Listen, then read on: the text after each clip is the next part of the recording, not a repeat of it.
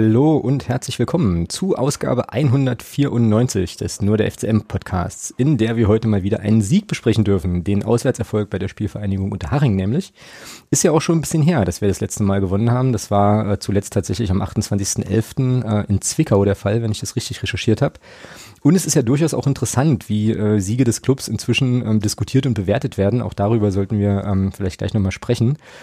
Ähm, es geht natürlich außerdem auch um den nächsten Auftritt, der äh, morgen schon in Duisburg stattfindet oder heute, je nachdem, wann ihr diese Folge hört. Ähm, ganz, ganz wichtiges Spiel, was ja auch äh, ja nochmal so ein paar eigene Geschichten hat, die man jetzt hochjubeln kann oder eben nicht.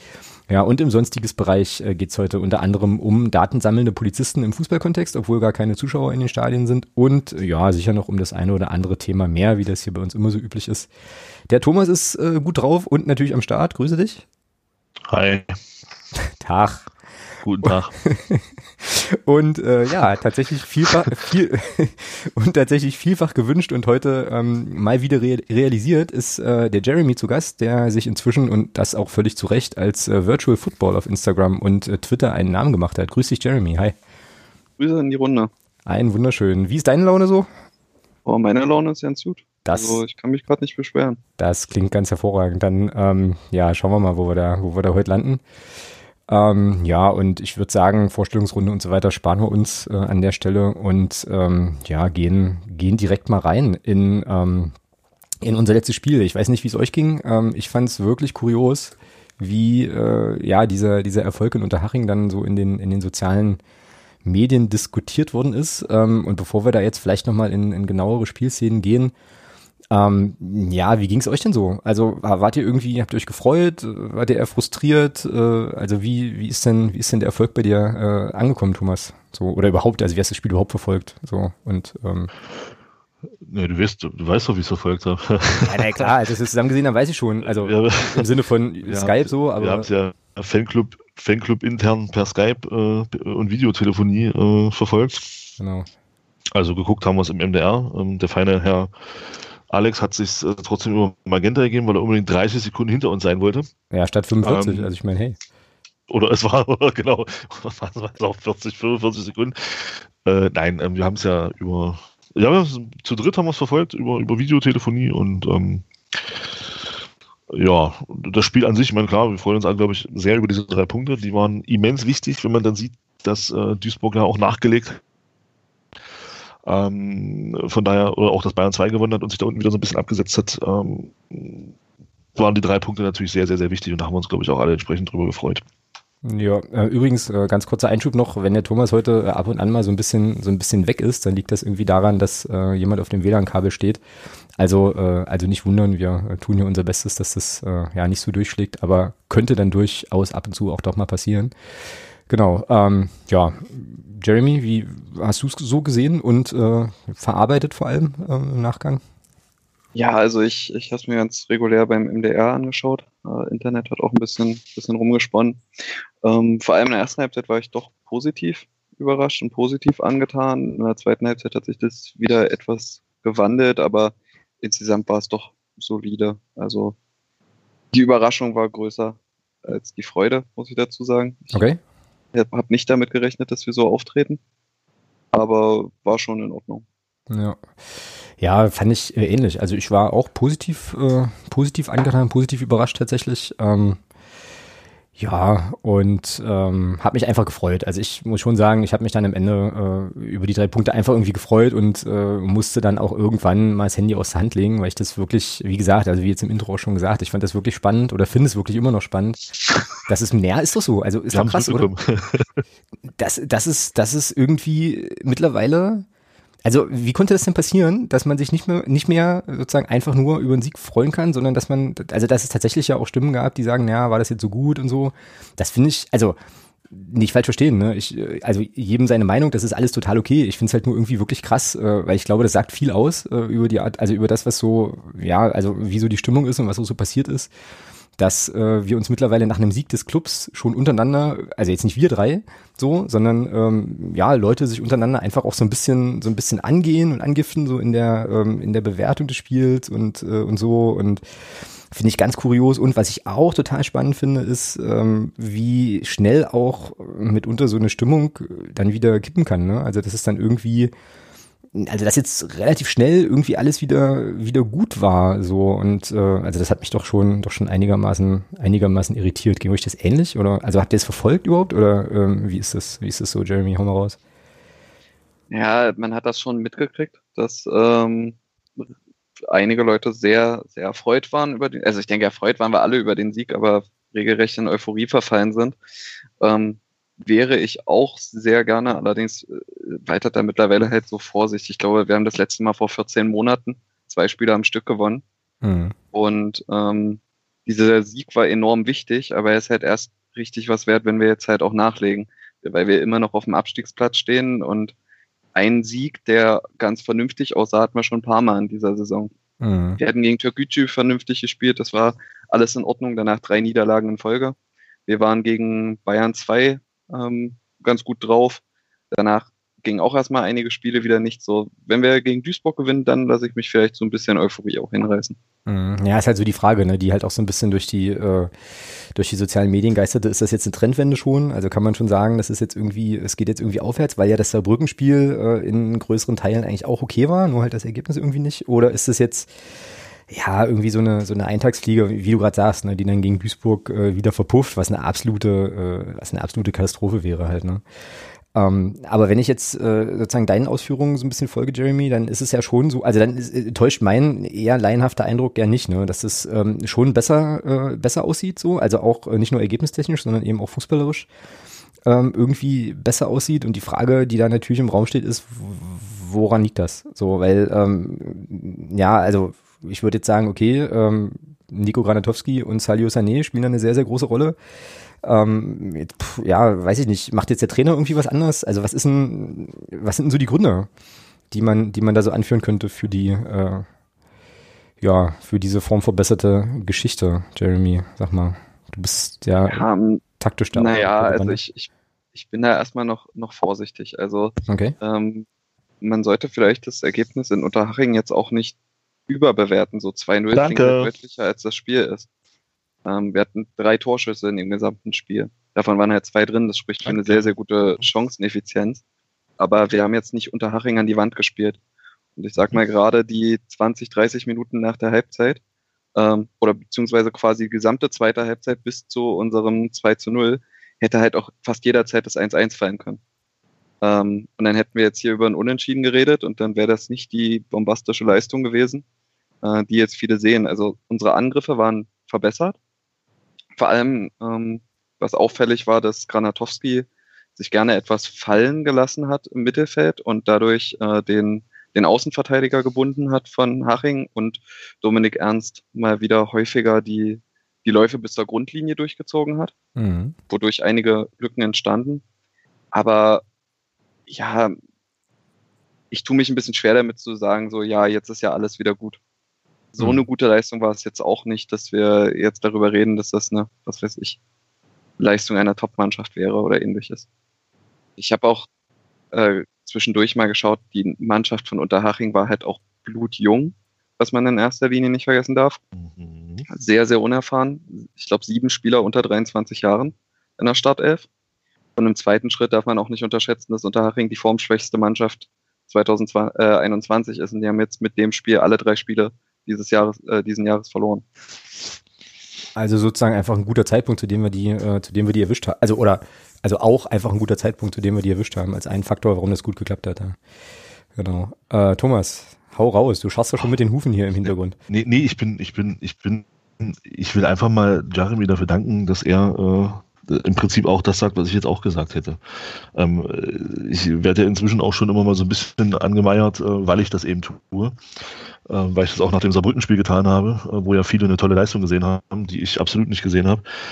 Ähm, es ist gut, dass auch äh, andere das so sehen, wie ich das sehe. Da freue ich mich einfach drüber, weil ähm, ähm, ich bin auch der Meinung, dass wir mit Unterhaching, wir haben, wie schon gesagt, wir waren nach vorne verbessert. Wir haben gute Angriffe äh, durchgespielt, muss man wirklich sagen. Das, das 1-0 war hervorragend rausgespielt. Ähm, aber wir haben gegen eine Mannschaft gespielt, die äh, mit der Hypothek äh, in das Spiel gegangen ist, eine 3-1-Führung innerhalb von fünf Minuten noch ein 3-4 draus gemacht zu haben.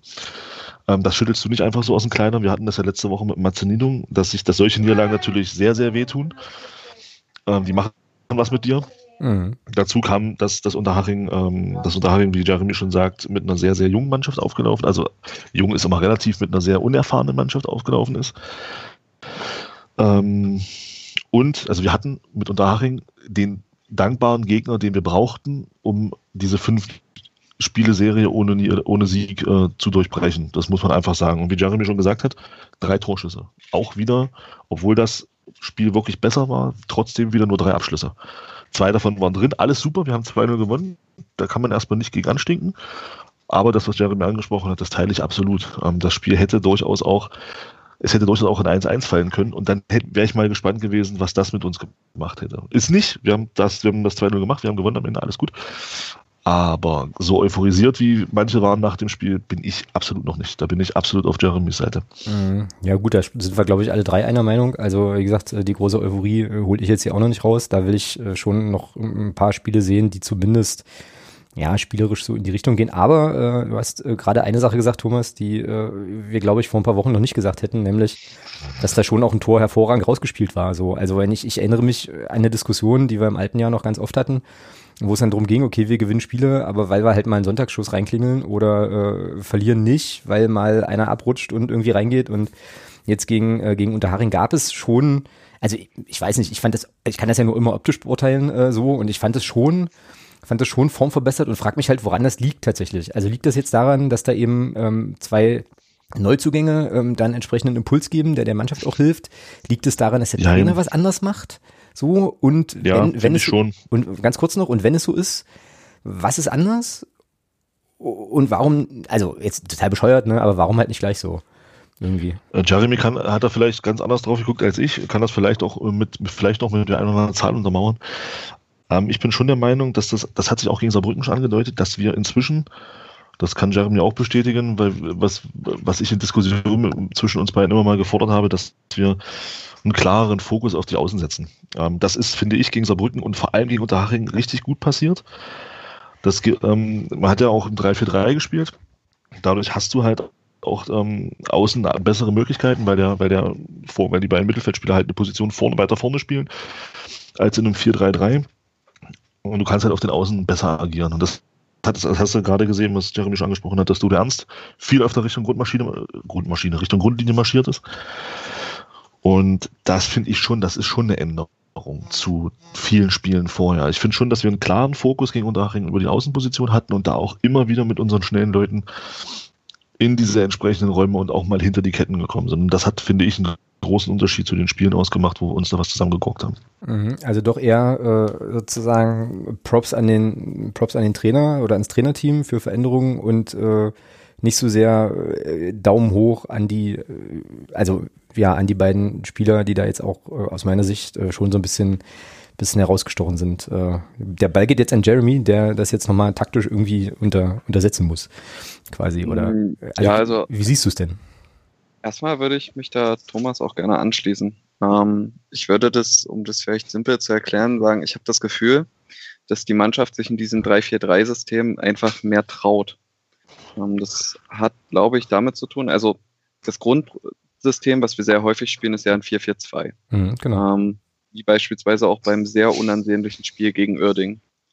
Und ähm, bei dem 4-4-2 ist halt auffällig, dass nur selten beide Außenverteidiger sich mit in die Offensive einschalten. Mhm. Der einfache Grund ist, dass theoretisch nur, nur zwei Innenverteidiger da noch hinten verbleiben und das zentrale Mittelfeld halt relativ defensiv steht.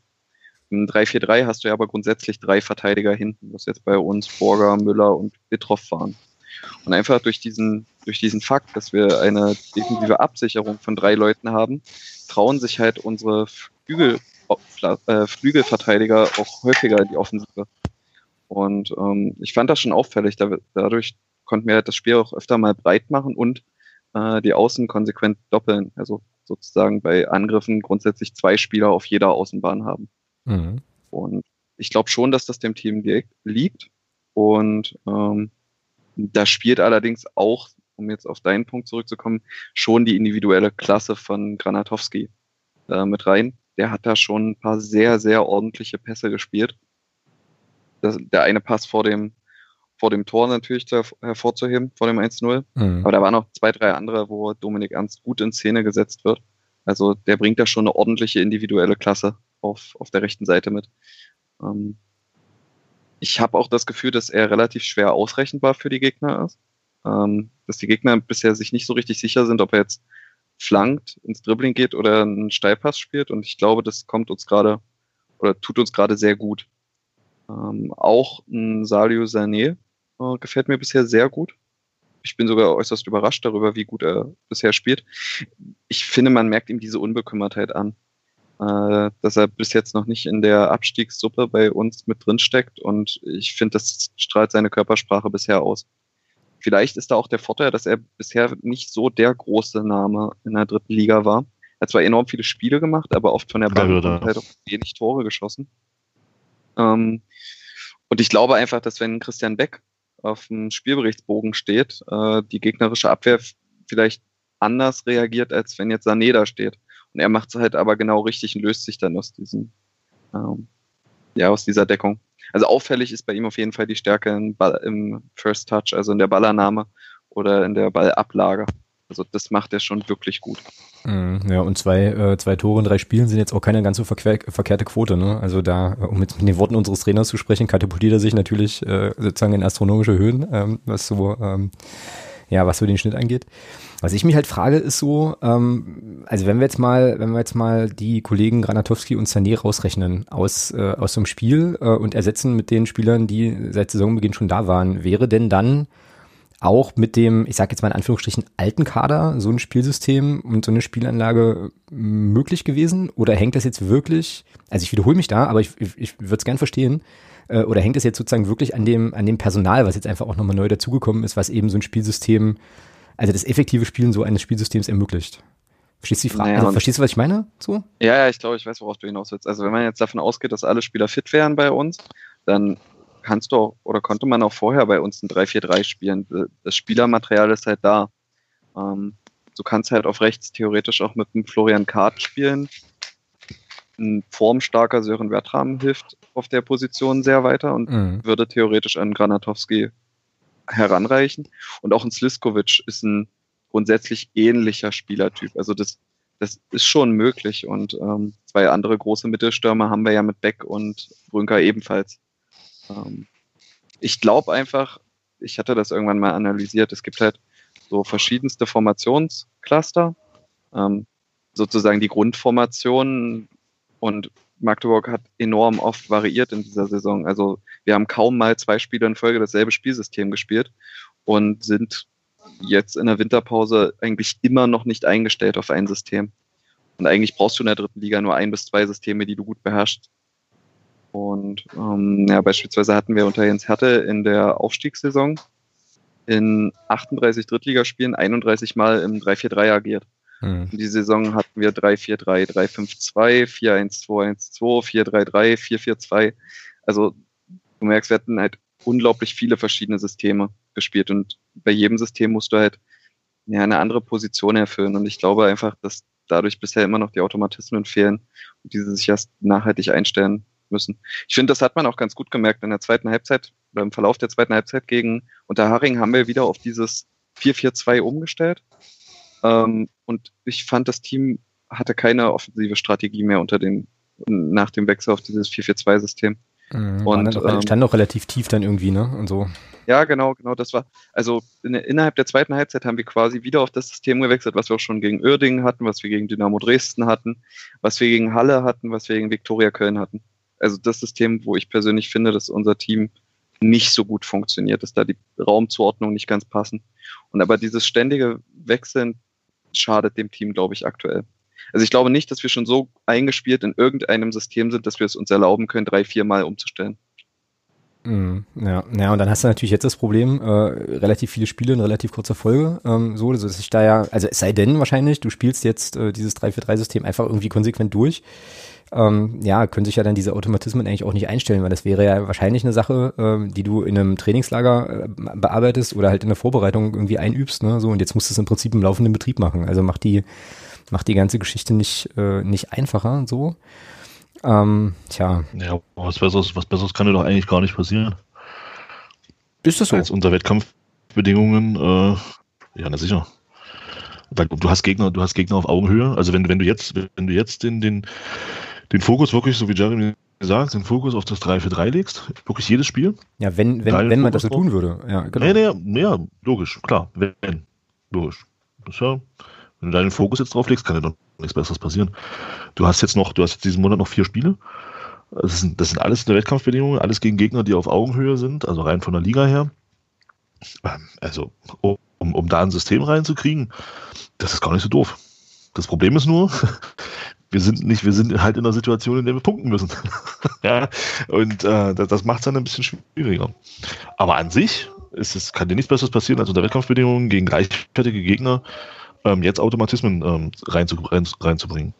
Finde ich. Aber das, das, ist besser als gegen acht, das ist besser als, als, als in der Vorbereitung gegen zwei Achtligisten 3-4-3 zu spielen, wo du nichts von hast. Ja, da bin ich bei dir, aber widerspricht sich das denn, äh, zu sagen, wir brauchen unbedingt Punkte und wir, ähm, also ich sage das jetzt mal sehr, sehr platt, bleiben stur bei einem System? So, also es klang jetzt gerade ja, es klang jetzt gerade so, als wäre das sozusagen, als würde sich das irgendwie ausschließen oder oder als wäre das. Äh, nee, nee, wenn das, nee, wenn das System funktioniert, ist das ja gut. Wenn es aber nicht funktioniert und das passiert, was Jeremy gerade gesagt hat, dass eben diese Umstellungen kommen in, in, in, in, bestimmten Phasen, die dir dann diesen, diesen Effekt wieder rausnehmen, das ist natürlich dann doof. Hm. Ja. Du musst natürlich dann schon zusehen, du solltest natürlich schon zusehen, dass du das, dass du das, dass du diese Spielweise versuchst, über 90 Minuten durchzudrücken. Dass das natürlich, ähm, äh, Pressing finde ich jetzt, ich finde nicht, dass unser Pressing aufwendiger ist. Ich finde eher, dass unser Pressing nicht mehr ganz so, nicht mehr ganz so, ähm, nicht mehr ganz so intensiv ist. Ich fand, dass das war schon mal anders.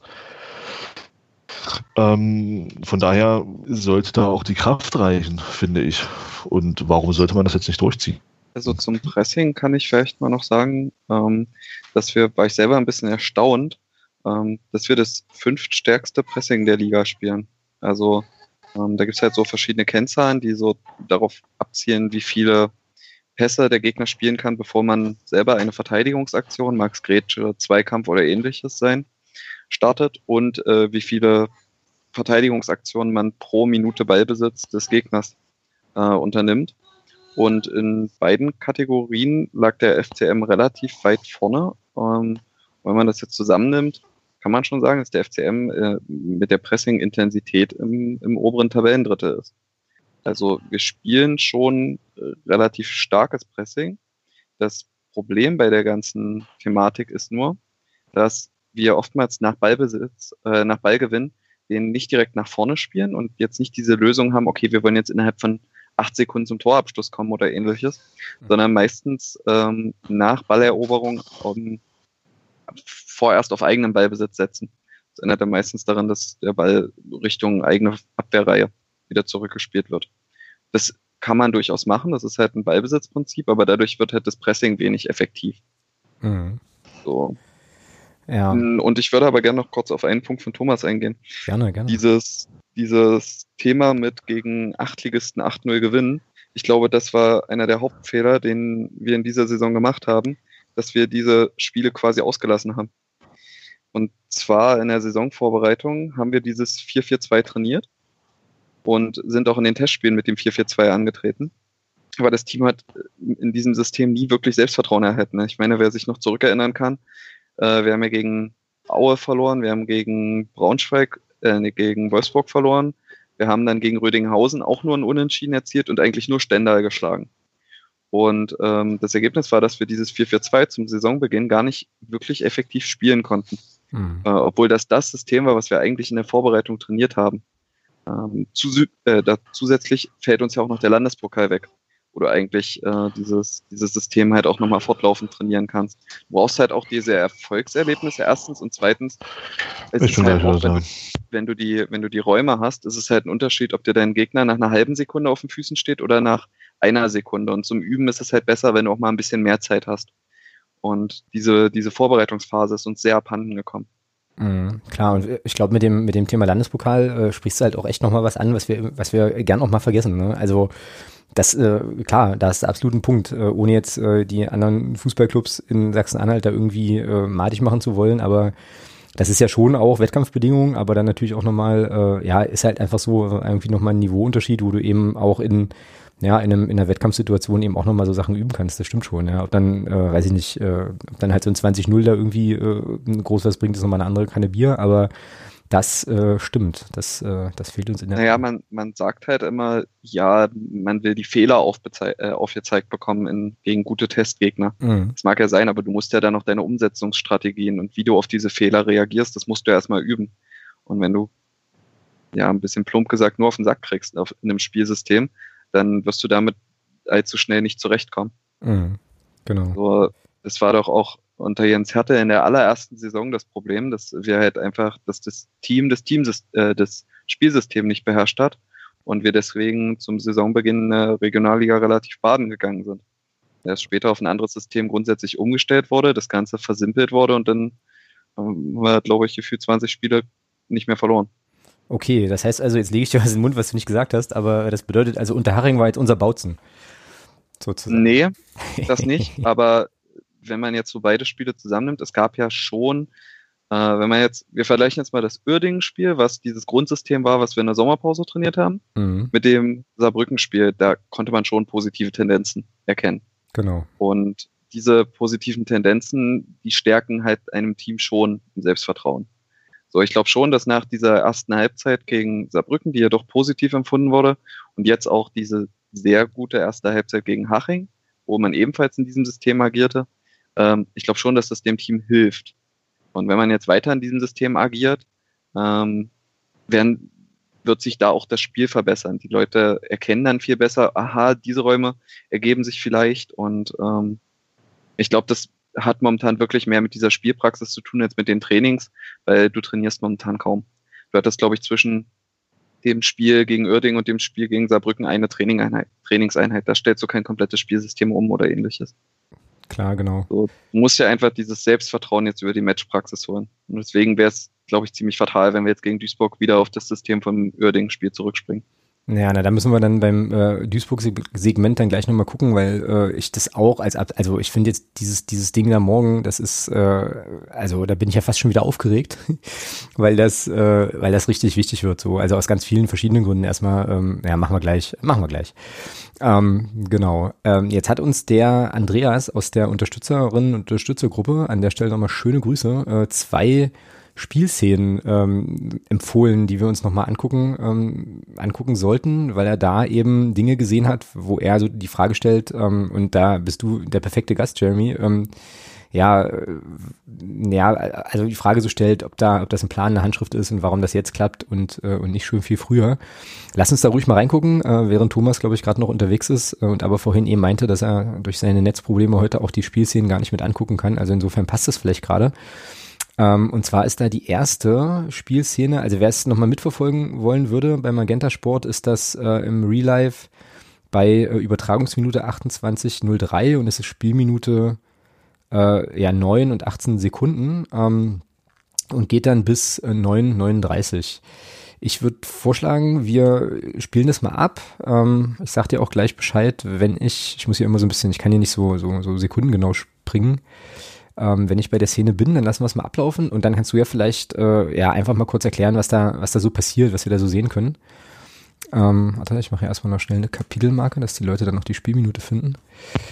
Genau. Und so, da, da. da ist er wieder. Na, wir sind jetzt gerade, äh, wollten jetzt gerade mal diese, ähm, ja, die Spiel, äh, diese ja. drei Spielszenen von Andreas analysieren. Ähm, Sag mal an. Bei dir ist, bei dir ist jetzt immer noch nicht äh, wieder Netz, ne? Oder? Doch, doch, alles gut. Ah, hast du, das läuft gerade. Hast du wieder? Na, dann sind wir gleich bei äh, Spielminute 28.03. Ich muss es ein bisschen laufen lassen und äh, pausieren. Was ist das für eine Übertragungsminute? Übertragungsminute 28.03. Ja, sorry, genau, Blödsinn erzählt. Übertragungsminute 28.03, Spielminute 9.18. So, und das geht dann bis, bis 9.39. Ähm, und wenn es alle haben, sagt er Bescheid und dann drücke ich hier auch auf Play und äh, ja, wie gesagt, ich würde dann äh, Jeremy bitten, einfach mal so ein bisschen zu kommentieren, äh, was wir, was wir sehen so und äh, was da so passiert. Alle bereit? Ja. Thomas? Uh. Ah, gut, alles klar. Na denn, sportfrei, los geht's. Äh, ich sehe jetzt hier einen, äh, ja, äh, Morten Behrens hat jetzt hier den Ball am Fuß. Auf geht's. Ja, genau. Also, wenn Morten Behrens dort den Ball am Fuß hat, äh, finde ich, sieht man sehr, sehr gut, wie der FCM wieder in seine Grundformation geht. Mhm. Das links Borger, in der Mitte Tobias Müller, rechts Bitroff. Äh, und davor hast du die beiden Sechser, die, die im Spielaufbau entgegenkommen. Also Jakubiak und Jakobsen. Die lassen sich recht, äh, regelrecht fallen. Und zuerst wird ja auch der Ball zu Jakubiak gespielt. Äh, da ergibt sich kein Raum, spielt zurück in die Abwehr. Und ähm, danach ist der entscheidende Punkt in dem Angriff, wieso dieser Angriff so gut verläuft. Und zwar achtet mal bitte auf den Hachinger Spieler mit der Nummer 37. Das ist der Linksaußen von ihnen. Und zwar macht er eine völlig falsche Bewegung. Er geht zu Jakobsen so halbherzig hin und öffnet dadurch den Passraum für Ernst. Ähm, bei, welcher Minute, bei, bei welcher Minute passiert das? Ich bin jetzt hier nämlich, ich habe es jetzt einfach mal durchlaufen. Äh, 9,31. Ah, okay, da muss ich ein paar Sekündchen zurückgehen. Warte kurz. Okay. Ja, genau, okay. Ja, ja, da kommt der, der Grätscher so, so halb rein, oder? Ist das der Spieler, der da so. Nee, die 37 ist äh, der, der sich in der ersten Körperbewegung zu Jakobsen so leicht hinbewegt, während dieser den Ball annimmt. Und dadurch halt aus dem, also ernst aus dem Passschatten halt rausrücken kann. Okay. Wodurch Bitroff mit der 24 dann den Ball auf Ernst spielt. Und der zweite Spieler von Haching, der mit den roten Schuhen, der, mhm. der sozusagen auf Ernst draufgerannt ist, ähm, der bremst quasi zu spät, wodurch Ernst ihm, äh, Jakobsen ihm halb im Rückrund, äh, im, Rück, im Rücken schon wieder entwischt. Dadurch bietet sich das halt an, dass dieser, dieser Raum direkt da ist. Mhm. Trotzdem ist es natürlich erstmal gut erkannt ähm, und auch gut ausgespielt. Also auch der Pass auf Sané nach vorne, der in den Raum startet, ist schon in Ordnung. Und äh, das ist ein gut ausgespielter Angriff. Natürlich bei so einem Angriff wie man jetzt ganz gut erkennt, hat natürlich auch immer der Gegner äh, gewisse Schuld. Ähm, solche, gerade bei solchen schnellen Angriffen liegt es fast immer an einem Fehler von einem Gegner. Äh, von einem Gegner. Aber hier hat es der FCM sehr gut ausgenutzt und dann halt auch mal schnell gemacht und vor allem etwas, was wir sehr selten bei uns sehen, vertikal gespielt. Also direkt mit Pässen in die Spitze, anstatt noch viermal quer zu legen.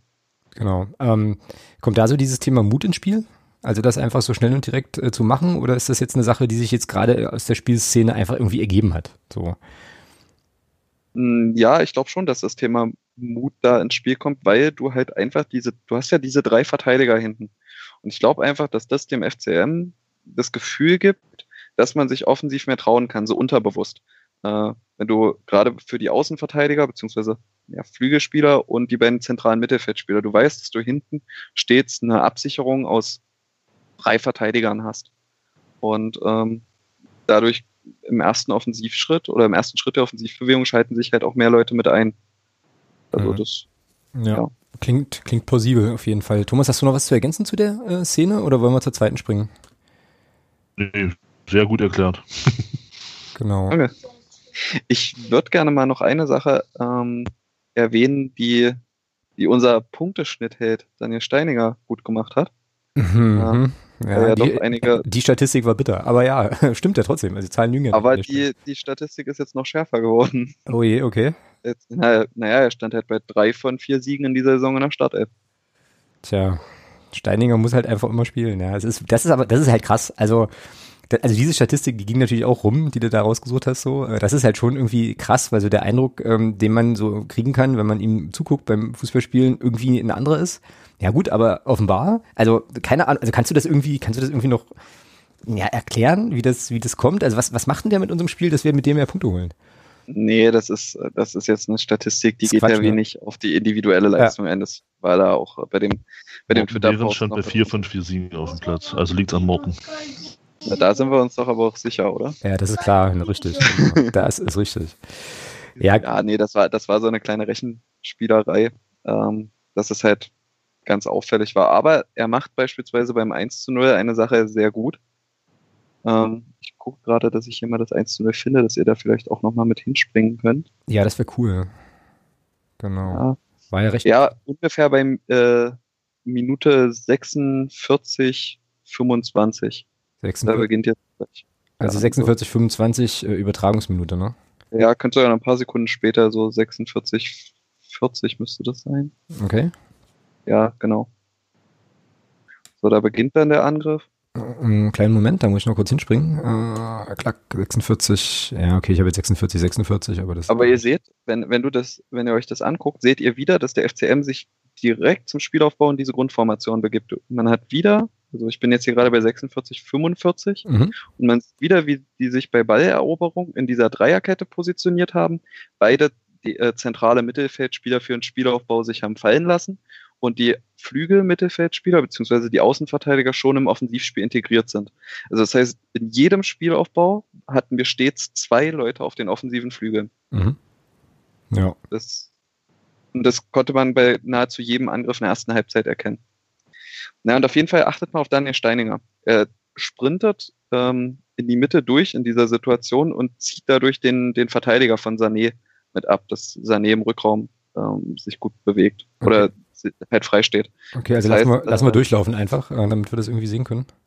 Ja, genau. Also äh, das, das Tor ist jetzt nicht wegen Daniel Steininger an sich gefallen, aber ohne die Bewegung wäre ja. das vermutlich gefallen. Ja, okay, ich sehe, was du, ich sehe, was du meinst. Also der orientiert sich sozusagen direkt auf den, äh, naja, vom Flankengeber aus gesehen, kurzen Pfosten. Ja, und äh, durch den Vollsprint und dadurch, dass man ja meistens, also solche Reingaben flach Richtung Elfmeterpunkt oder Richtung Fünfmeterpunkt kommen, damit man nur noch einschieben muss, ist halt der Verteidiger auch gezwungen, im Vollsprint hinterherzugehen. Mhm. Und das ist halt äh, für Sané, der seinem Deckungsspieler entwischt hat, die perfekte Gelegenheit, äh, sich im Rückraum anzubieten. Das ist schon eine, eine Sache, wo ich mir relativ sicher bin, dass das vielleicht mal im Training angesprochen wurde, mhm. dass der Flügelspieler im Sprint durchzieht und der Mittelstürmer sich fallen lässt. Mhm. Ja, cool, klar, genau. Und dadurch äh, äh, entsteht sozusagen einfach der Raum für Sané und da muss man aber auch sagen, äh, macht er halt auch super gut, ne? Also den da, äh, den dann da so direkt zu nehmen und, äh, und, ja, und abzuschließen, stark. also top. Ja. Äh, also, aber für mich, für mich, für mich der Spieler dieser Szene ist Nico Granatowski. Ja. Ja, klar. Ballmitnahme und dann dieser Pass. Ähm, also das ist, äh, das ist top. Das ist richtig gut. Also, ich ähm, also allein die Ballmitnahme weg, also nach außen weg, äh, diesen, diesen Platz zum Gegner, genau diesen Platz, den er brauchte, um diesen Ball auf Dode Amsterdam zu spielen. Das ist super. Jeremy, du wolltest ja. gerade noch was sagen? Ja, ich, ich, würde sogar sagen, wenn wir jetzt mal von den Distanzschüssen absehen, die Andreas Müller in dieser Saison so hatte, ist es für mich das schönste Tor der Saison bisher. Mm. Weil es einfach mal sehr schön herausgespielt war, von vorne bis hinten. Es war, wir haben den, den Ball in der eigenen Hälfte gehabt und unser Spielaufbau hat einfach funktioniert. Ähm, und über direktes Passspiel wurde, wurde ein Tor wirklich mal spielerisch äh, erzwungen. Das war ein wirklich schöner, ein wirklich schöner Angriff. Übrigens, weil du mich ähm, bei WhatsApp schon mal darauf angesprochen hast, wie das bei Granatowski wäre, wenn er vielleicht noch sportlich etwas austrainierter wäre.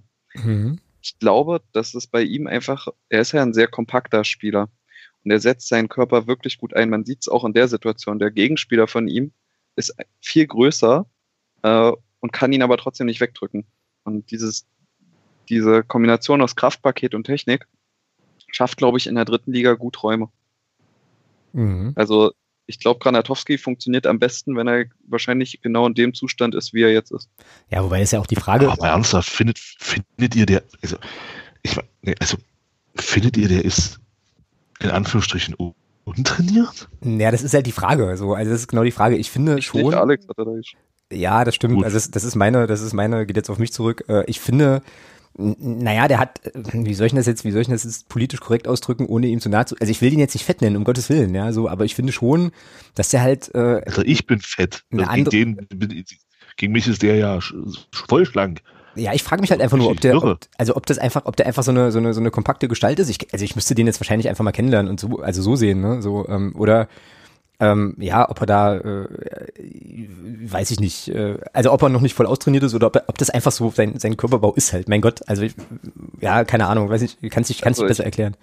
Ich würde da jetzt mal ganz hochgreifen und der als Vergleich äh, Sherdan Shakiri nennen. Den hatte ich auch im Kopf. Bei, genau. bei Bayern München war, der war ein sehr ähnlicher Spieler. Genau. Ja, aber das ist halt, wenn, durch die, nee, dadurch, ist, dass die halt beide so absolut, klein sind, haben die halt absolut positiv niedrigen, Ja, genau, haben die halt einen niedrigen Schwerpunkt und die sind halt schwierig zu packen.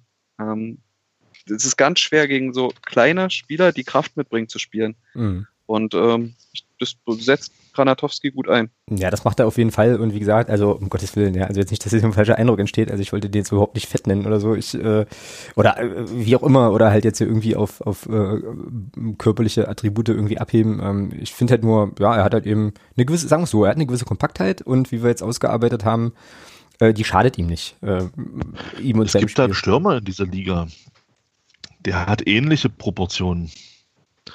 Meinst du jetzt der hat 13 Tore geschossen. Ja. Na, aber Mölders hat eine Murmel. Ähm, ja, ja, und? Der hat 13 Tore geschossen. Ja. Also, wenn, wenn, wenn, wir, wenn wir einen Stürmer hätten, der 13 Tore schießt, dann könnte er von mir aus 8 Murmeln haben, das ist mir egal. das äh, stimmt, ja. Also, das ist ja, das ist ja, äh, also, das sind so Dinge, äh, die äh, ich, oder, oder auch das ist wieder ein Vergleich, der hinkt natürlich extrem, aber guck dir damals bei Bremen einen gewissen Ailton an. Mhm. Der sah auch nicht unbedingt äh, genau. aus, als ob er, als ob er äh, Profifußball wäre, aber der ist, der ist allen Verteidigern davon gelaufen damals in der Bundesliga. Genau. Also, ja. der, das, das ist halt, ich glaube bei Granatowski tatsächlich, dass das ist, das ist so sein, sein Körperbau und ich finde auch, das sieht nur so aus. Ich finde jetzt nicht, dass das Trick irgendwie spannend oder so. Also, ja, ach komm, la, la, lass uns einfach nicht über den Körperbau von Nico Kanatowski sprechen. Ähm, ich äh, habe jetzt schon ein ganz schlechtes Gewissen, um Gottes Willen, ey. Oh, ey. Nee, ähm, lass mal auf die nächste Szene gucken, ähm, die uns der Andreas hier noch mitgeliefert hat. Also jetzt haben wir sogar das Tor noch mit, äh, mit eingebaut und die nächste Szene, ähm, die er uns empfohlen hat anzuschauen, die ich auch eigentlich sehr, sehr schön fand, äh, ist bei Übertragungsminute 1.33.03 und Spielminute 58, was war's? Äh, 58, 34, 58, 16. Lass uns da mal hinspringen eben. Äh, 1,33,03. Moment. 1,33,03. Mhm. So, ich bin soweit. Wie ist bei euch? Ja. Auch? Gleich. Gleich. Gleich. Es läuft gerade dorthin. Ich, ich gucke mir gerade nochmal einen Abschluss von Unterhaching an, wo der Spieler wieder so völlig unbehelligt durchs Mittelfeld laufen kann. So, jetzt bin ich auch gleich da. 0, 1, 2, 3, Start. Genau. Okay. Jeremy ist wieder, äh, wieder gefragt, sozusagen, was wir hier sehen. Also was ich sehe, ist eine Dreierkette wieder. So. Ja. Ja, aber was, was man, also was man, ganz kurz, Jeremy, entschuldige bitte, ähm, was man hier auch sieht, endlich, endlich kommen auch mal wieder so, so, so Diagonalbälle aus dem, aus dem Mittelfeld heraus. Also auch, das sind ja so Sachen, die, die mir komplett gefehlt haben. Auch mal aus der Abwehr heraus mal mit Diagonalbällen zu spielen und nicht immer nur diese, diese, diese lang nach vorne gehauenen Dinger. Ähm, das gefällt mir schon. Also es hat mir schon sehr, sehr gut gefallen. Entschuldigung. Ja, nee, alles gut. Äh, bei mir hat sich auch gerade nochmal um zwei Sekunden zurückgesetzt. Ich konnte mir jetzt den, den Torschuss auch nochmal anschauen.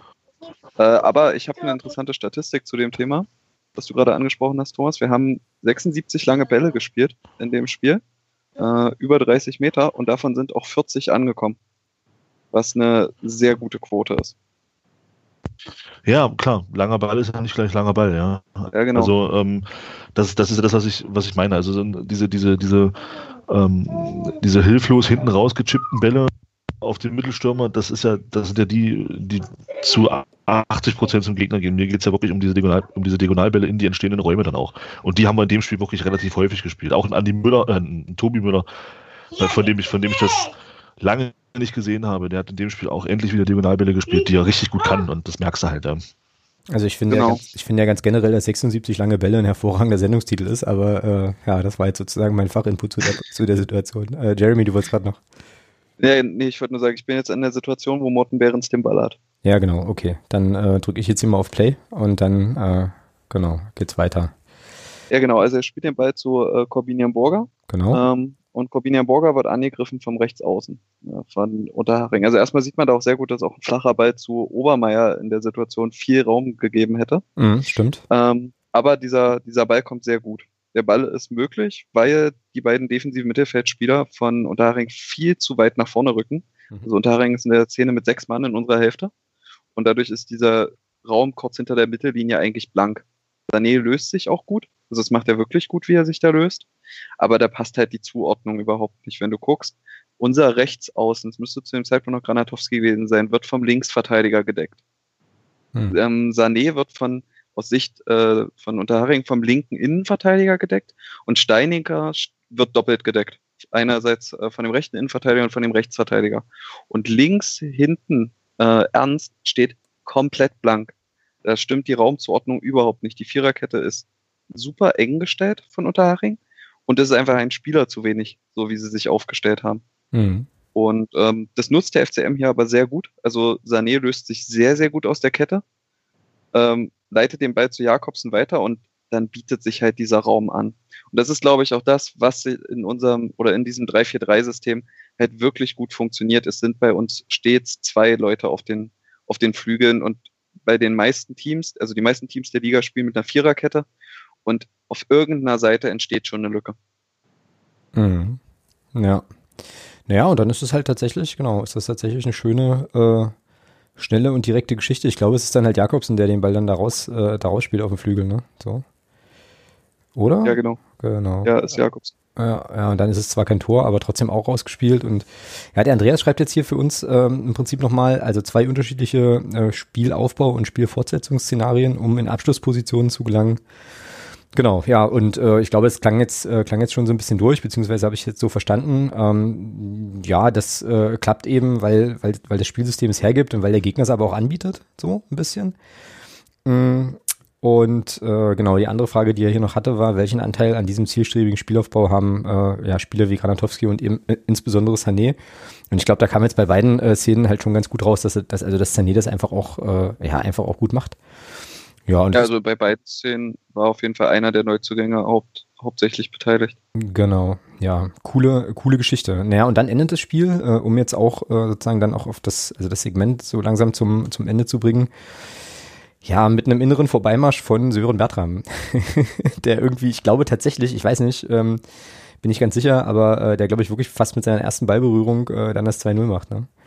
So. 43 Sekunden waren es nur. 43 Sekunden. Nach der Einwechslung. Ja, und äh, ja, dann nochmal kurz äh, sehr ausdrucksstark jubelte, ähm, wo sich sicherlich dann jeder denken konnte, ähm, in welche Richtung das irgendwie ging. Und äh, ja, auch bei aller Kritik in den letzten Wochen mit allem drum und dran, äh, formschwach und so weiter, äh, ich habe dem Burschen das sowas von gegönnt, dieses Tor irgendwie.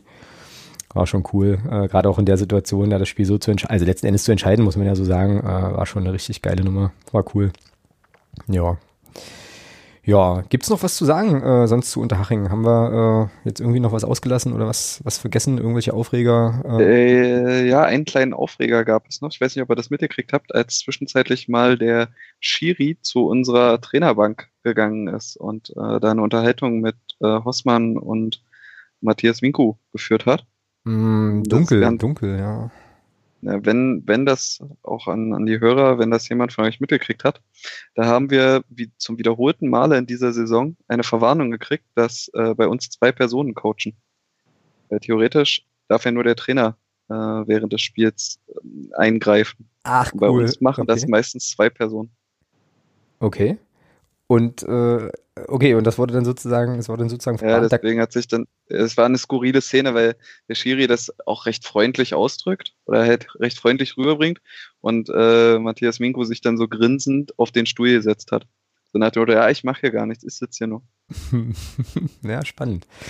Spannend. Habe ich, äh, also ich erinnere mich dunkel an die Szene, ähm, habe das jetzt aber äh, ja irgendwie gar nicht so richtig mitgeschnitten, um was es da tatsächlich ging. Ähm, ja, sehr interessant. Ähm, ja, vielleicht noch eine Sache abschließend zu, äh, zu Unterhaching. Wir haben jetzt ja, äh, glaube ich, schon ganz gut äh, auf, die, auf die guten Sachen geschaut, also was ganz gut funktioniert hat. Und trotzdem ähm, wart ihr beide ja, also äh, Thomas und Jeremy ja schon auch so, dass ihr gesagt habt, na ja, ja, war aber auch, äh, also muss man jetzt, muss man jetzt nicht zu hoch hängen. So, ähm, was wären denn so die, so die zwei, drei Dinge oder ein, zwei Sachen, die äh, einfach nicht gut geklappt haben in dem Spiel? Also was legitimiert sozusagen die äh, ja, die jetzt noch nicht äh, überbordend ausgebrochene Euphorie. So, vielleicht können wir da noch mal, können wir das nochmal ganz kurz, äh, ganz kurz etablieren und dann gucken wir mal auf Duisburg. Also für mich zwei Sachen, ähm, die, die trotz äh, hohem Ballbesitzanteil die wieder sehr geringe Torabschlusszahl mhm. ähm, und die Phase zwischen Minute 45 und 65, äh, wo man doch äh, den Gegner wieder eingeladen hat ähm, und kräftig mitgeholfen hat ähm, dass eine verunsicherte Mannschaft wie Unterhaching da auch zu Torabschlüssen kam. Und das muss halt abgestellt werden, weil eine Mannschaft, die besser drauf ist, die nicht diese Hypothek von diesem 3 zu 4 im Kopf hat und die eine höhere Qualität hat, die bestraft das. Das haben wir gegen Saarbrücken gesehen. Das haben wir auch in den Spielen davor gesehen. Die bestrafen das. Die lassen uns da nicht äh, einfach so davon kommen und ähm, uns dann am Ende 2-0 gewinnen. Und das muss besser werden. Diese Schlafphasen zwischendrin, die ja. müssen raus.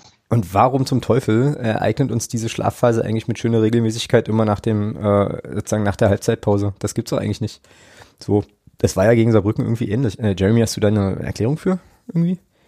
Äh, du, dafür habe ich wirklich absolut keine Erklärung. Es ist nur auffällig, dass wir unsere meisten Gegentore ähm, in der Zeit nach der, nach der Halbzeit kriegen. Ich glaube, wir haben schon sechs oder sieben Gegentore gekriegt in der ersten Viertelstunde nach der Halbzeit. Ja, das gibt's überhaupt nicht. Das, ist schon auffällig. Das ist schon sehr auffällig, ja, das finde ich auch. Äh, ja. Was hätte denn passieren müssen im Unterhaching-Spiel, dass du dann gesagt hättest, hier, das war das geilste FCM-Spiel, was ich je gesehen habe? Also, um das jetzt mal zuzuspitzen, also was war sozusagen, was, wo gab es noch Defizite aus deiner Sicht? Naja, ganz ehrlich, damit ich mich unglaublich äh, überschwänglich über dieses Spiel gefreut hätte, hätten wir vorher nicht fünf Spiele ohne Sieg haben dürfen. Okay. Ich habe einfach bei mir macht sich mittlerweile einfach die Sorge breit, dass es eine Eintagsfliege ist. Mhm. Ähm, und gegen das Spiel in Unterhaching kann ich jetzt nicht so viel sagen, wie Thomas schon angesprochen hat. Äh, ich fand das ein bisschen schwierig, wie wenig Torschüsse wir hatten. Aber ich habe Ansätze gesehen, aus denen viele Torschüsse entstehen können. Das war ein sehr solider Spielaufbau. Äh, und ich hatte das Gefühl, dass gerade auf den Außenpositionen die Spieler wussten, oder allgemein, ich hatte das Gefühl, dass äh, die Spieler ähm, ziemlich genau wussten, wer was wann im Spielaufbau zu tun hat. Und das hat gut funktioniert gegen diesen Gegner. Ähm, und jetzt müssen wir halt abwarten, ob das jetzt nur am Gegner lag oder an uns lag. Ob wir das jetzt auch in den Folgespielen umsetzen können.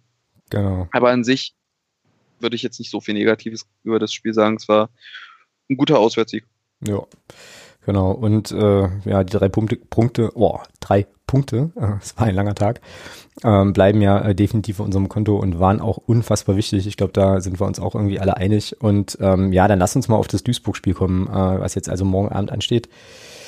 Ähm, ja, ich denke, da sind wir uns schon alle einig. Also ich glaube, das ist ja, das ist ja jetzt hier schon Grundtenor, ähm, dass du da jetzt nach, äh, nachwaschen musst äh, irgendwie, um das eben zu bestätigen. Ähm, so, das Problem, was ich da so ein bisschen sehe, ist eben, dass naja, dass du jetzt eben nicht so viel Pause hattest. Also es wird jetzt wieder personelle Änderungen mit einer ziemlichen Sicherheit irgendwie, äh, irgendwie geben müssen und dann wird's halt eben interessant. Ne? Also ob das, also was du gerade schon sagtest, Jeremy, ne? ob das jetzt am Gegner lag oder ob wir das ähm, oh, nee, ich, ich sag jetzt nicht auf die Platte bringen, nee, nee, sag ich nicht. Also ob wir das sozusagen ähm, irgendwie dann, ähm, dann nochmal hinbekommen, möglicherweise auch mit verändertem Personal. Ähm, ich äh, sag noch ganz kurz was zur Statistik. Ich glaube, die Bilanz, die ich hier aufgeschrieben habe, kann nicht stimmen. Nee, das war, glaube ich, noch die Unterhaching-Bilanz, habe ich nicht rausgesucht. Jedenfalls ist Duisburg auch äh, relativ dicke unten drin. Äh, 18 Spiele, 4 Siege, 6 Unentschieden, 8 Niederlagen, Tabellenplatz 19. Ähm, so die letzten Spiele äh, ganz unterschiedlich. Also die haben beim äh, FCK unentschieden gespielt, haben äh, einen hohen Heimsieg gegen Wiesbaden geholt, 4-1. Dann bei den kleinen Bayern unentschieden äh, in Ingolstadt verloren und dann jetzt zum Schluss gegen gegen Meppen gewonnen. Ähm, ich weiß, dass Thomas sich mit solchen Sachen ja irgendwie immer schwer tut. Ähm, ich würde trotzdem sagen, das ist, also da, da, da müssen wir gewinnen. Ähm, oder sollten wir sehr, sehr dringend äh, gewinnen. Thomas, wie ist denn dein Take äh, auf das, auf das Duisburg-Spiel? Ja, also ein Punkt ist, glaube ich, zu wenig. Also ich gehe da zum ersten damit und sage auch, wir müssen da gewinnen. Ja, ja genau. Ja, die Frage ist jetzt natürlich, ähm, wie, wie geht man es halt an, ne? So, oder äh, anders gefragt, also wie sehr stellt man sich auf den Gegner ein und wie sehr spielt man halt sein eigenes Spiel? Wie würdest du es denn machen, Jeremy, wenn du jetzt, äh, naja, wenn du die Mannschaft einstellen müsstest? Also ähm, erstmal grundsätzlich zur Ausgangssituation. Ich bin ja sonst meist sehr zurückhaltend oder vorsichtig, was kommende Gegner angeht, aber ich habe mir das Spiel von Duisburg gegen Meppen angeschaut. Okay. Und diesen Gegner musst du schlagen. Also ich dachte, dass wir schlechten Fußball spielen, aber das war ja noch eine Kategorie höher. Mhm. Also es war wirklich ganz, ganz grausam und der einzige Offensivspieler, der halbwegs formstark ist in Duisburg, äh, Vincent Vermey, das ist auch, glaube ich, mit elf Scorern der Topscorer von denen, der hat sich jetzt einen Innenbandanriss zugezogen mhm. im letzten Spiel. Also die haben kaum Alternativen, der halbe Kader ist verletzt. Die haben irgendwie mit einem 17-jährigen Stürmer in der Startelf gespielt, der äh, vorher noch so gut wie gar keine Drittliga-Erfahrung hatte. Äh, mit einem Flügelstürmer im defensiven Mittelfeld, der auch aus der A-Jugend kam. Der hat wirklich gar nichts gepasst. Auch ähm, Duisburg hatte unglaublich viele Chancen für, für Konter und für Umschaltspiel gegen Meppen und hat da einfach nichts draus gemacht. Also wirklich ganz, ganz grausam ausgespielt. Ähm, man, natürlich sollte man jetzt nicht überschwänglich äh, in dieses Spiel reingehen, aber wir wollen da unten aus dem Keller raus und da musst du diesen Gegner schlagen. Mhm. Ja, da musst du wahrscheinlich und, auch mit dem ähm, entsprechenden Selbstbewusstsein genau da, also genau so auch rauskommen ne, und sagen, so Freunde, äh, das ist jetzt unser Sieg, äh, könnt machen, was ihr Bock habt, so, ja. Ähm, ja, oh. ja, und das, was Jeremy gerade schildert, wenn da Spieler auf Positionen aushelfen, wo sie eigentlich nicht, nicht, äh, sag mal, nicht ausgebildet sind, ähm, das musst du nutzen. Und da, da, musst, da, da kannst du dich nicht nach dem Gegner richten. Da musst du deinen Spielplan durchdrücken von Beginn an und musst, und musst die, deren Verunsicherung komplett nutzen. Ja, also die, die musst du da, dem musst du zeigen, Freunde der Sonne, äh, ihr holt ihr heute nichts. Ja, und das gilt vor allem für die Phase nach der Halbzeit. Ja, ähm, genau. Äh, dass, dass du dir halt von Anfang an zeigst, Freunde, äh, ihr holt ihr heute nichts. Ja, das Einzige, was ihr euch holt, ist eine, ist eine blaue, ist, eine, ist eine, ein blaues Auge und, und, und Niederlage. Mehr kriegt ihr hier heute nicht. Ja. Und da ist eben die Frage, sind wir dazu in der Lage? Aber ich denke schon, dass das Duisburg halt auch äh, angeschlagen ist, wie Jeremy schon sagt, da fehlt mit Vermeil, der fehlt den absolute, deren absolute Topmann. Und also, ja, da musst du, da musst du drei Punkte holen. Mhm. Fakt. Also wenn du die, wenn du da nicht gewinnst, die, die, die Woche drauf die Aufgabe, die ist, oder, oder das, das Spiel danach, die Aufgabe, die ist, die, die wird ein bisschen komplizierter.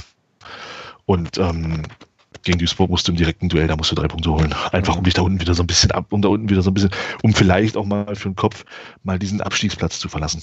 Ja, und vor allem auch wenn du auf die Tabelle guckst, dass, dass, du, ja. dass du eben nicht da hinten stehst, sondern dass du über diesen, über diesem ominösen Strich stehst. Und das kannst du jetzt, das kannst du jetzt schaffen. Das kannst du jetzt mit einem Sieg gegen Duisburg, gehst du verlässt du die, Abs die Abschiedsränge, da lege ich mich fest. Weil da unten, die schwächeln alle derzeit weiter. Das ist wieder unser großes Glück, dass da unten wirklich auch keiner mehr wegrennt. Die bleiben alle, alle schön da und äh, das musst du nutzen. Und Duisburg ist absolut angeschlagen. Naja, und vor allem wäre es natürlich schon auch geil, ähm, wissen wir halt auch alle, äh, die schon mal auch einen Mannschaftssport ausgeübt haben, so, ähm, wenn das jetzt, also wenn du da gewinnst und vielleicht auch nochmal in diesem Spielsystem und so weiter, ähm, gewinnst du ja auch ein Stück weit äh, den Glauben und die Überzeugung quasi an die eigene Fähigkeit zurück oder gewinnst das irgendwie nochmal oder verstärkst das nochmal so.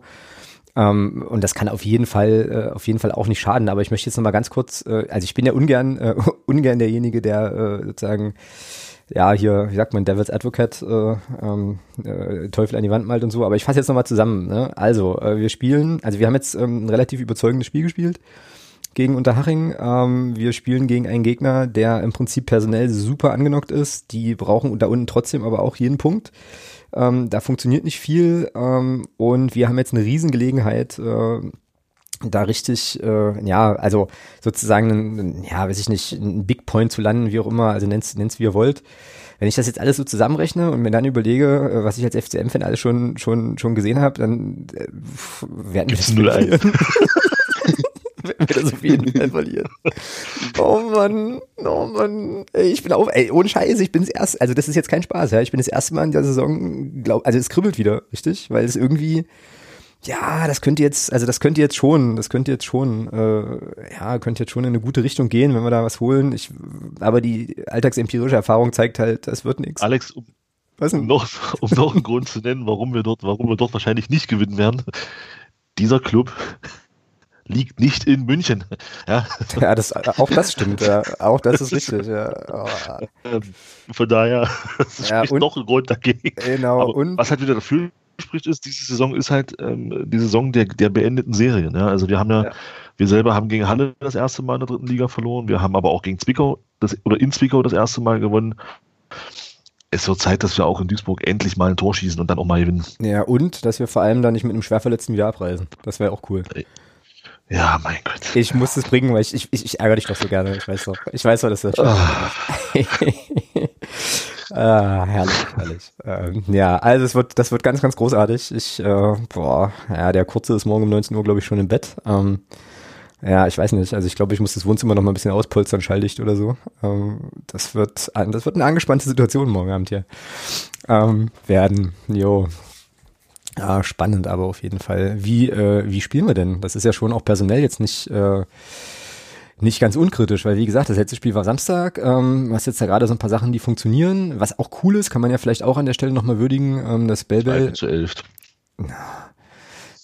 Dass Bellbell wieder seine Einsätze kriegt und da auch wieder fit ist. Ja, an der Stelle möchte ich gern, äh, an der Stelle möchte ich gern Jeremy nochmal ins Spiel bringen, der mir vorhin einen sehr lustigen, ähm, naja, oder sehr eigentümlichen Clip aus der PK äh, vorm Spiel, vorm Spiel sendete. Ähm, vielleicht, Jeremy, kannst du das nochmal kurz zusammenfassen, wie, äh, ja, wie unser Trainer, äh, ja, so den, so den Kader zusammenstellen wird?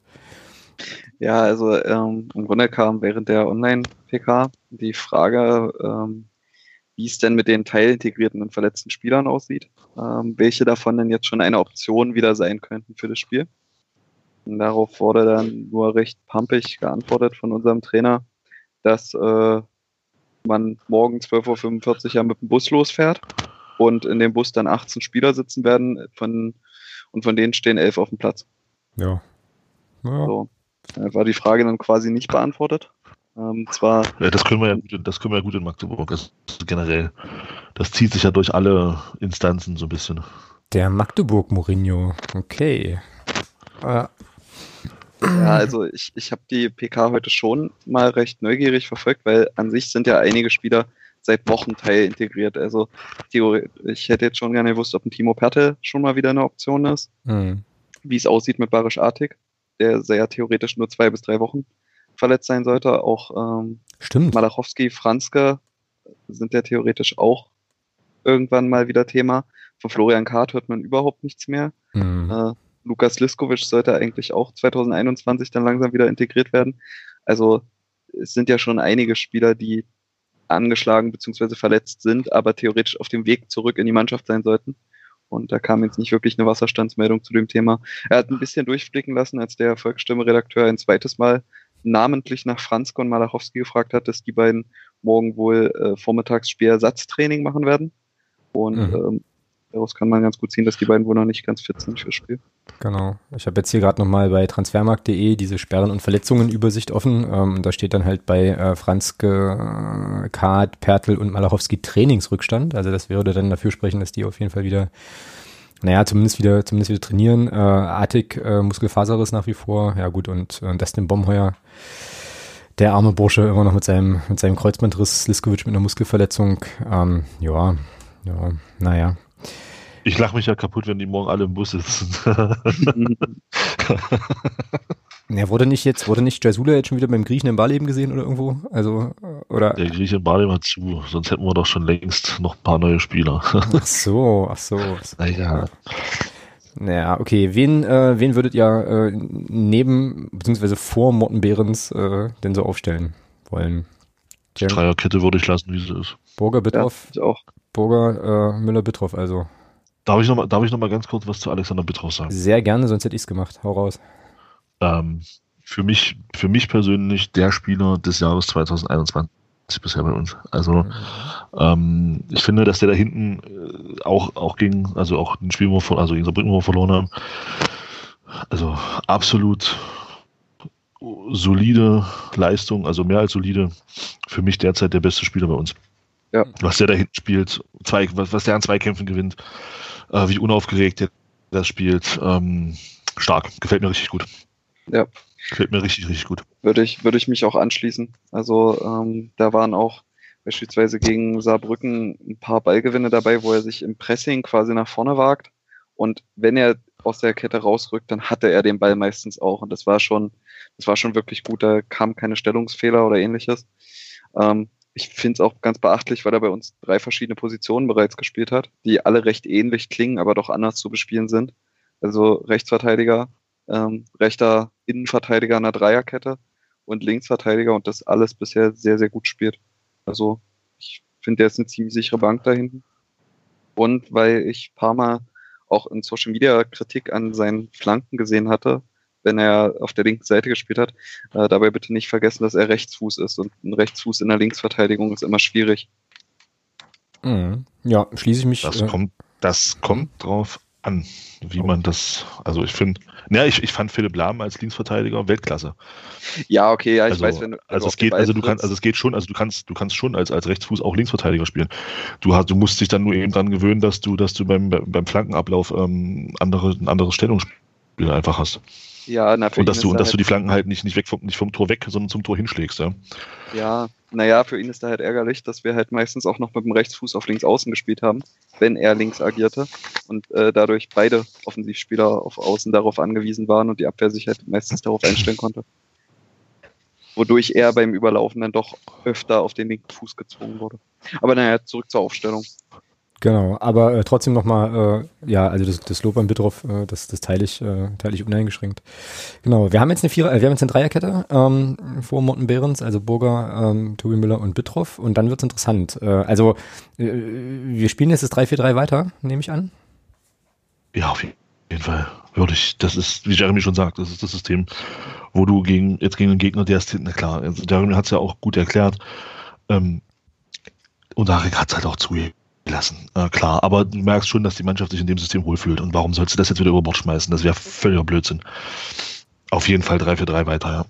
Mir fällt noch was ein. Ich würde, ich würde, glaube ich, eine Korrektur vornehmen. Mhm. Ich würde ähm, entweder einen Brian Coglin oder einen Jürgen Jasula in die Dreierkette bringen und ähm, Alexander Bitroff als rechten Außenverteidiger statt Dominik Ernst.